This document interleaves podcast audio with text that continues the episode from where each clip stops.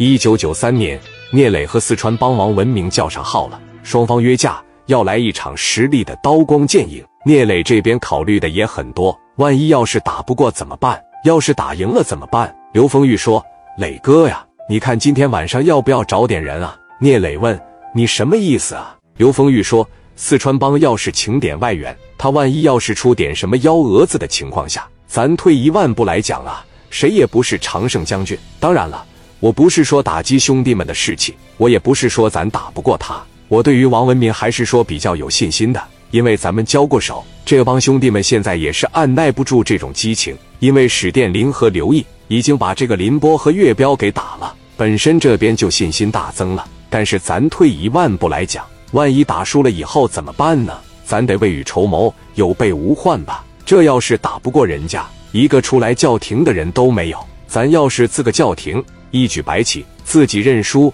那多磕碜呐！聂磊问刘丰玉什么意思？刘丰玉说：“我的意思是要不行，咱不找阿 Sir，咱找点五哥，你看怎么样？给刘哥打个电话。你现在和刘哥的关系，那还用说吗？我看刘哥也挺支持你的。”聂磊问：“为啥要找五哥呢？”刘丰玉说：“五哥的代表性比阿 Sir 可大多了，守着阿 Sir，有可能他们敢打；他们守着五哥，他绝对不敢。”就像刘哥说的那句话一样，打五哥可不是闹着玩的，性质太严重了。聂磊听刘丰玉这么一说，觉得也有道理，把电话打给了刘青云。刘青云一接电话：“老弟啊，大哥，忙不忙啊？不忙怎么了？老弟，你说吧，我向你借一点人，你身边看看有没有情商高一点的学生啊，跟你关系不错的，你给我找出个七八个来呗，然后再用你三台车。”刘青云问：“你要干什么呀？”聂磊说。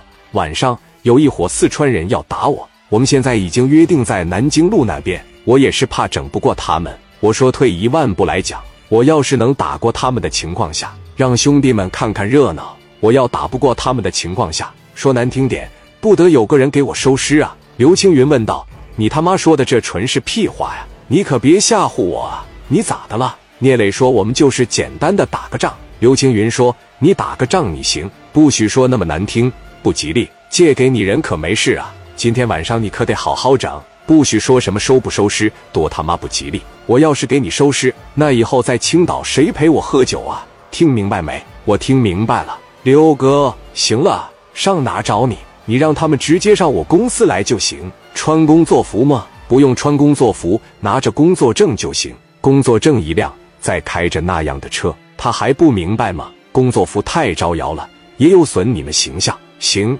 那明白了，一切小心啊，加一百个小心，你可千万别出啥事，你就断个腿、折个胳膊也不能把命丢了，听着没？我知道了，哥呀，谢谢啊，别客气，我现在给你派人过去。刘青云把电话一挂，点了几个五哥，让他们开着三辆车去了中山路的全豪实业。等五哥来到全豪实业，往这一站，不知道因为什么，聂磊心里边增添了自信，没那么害怕了。大战之前，是不是该想好退路呢？破釜沉舟又该怎么理解？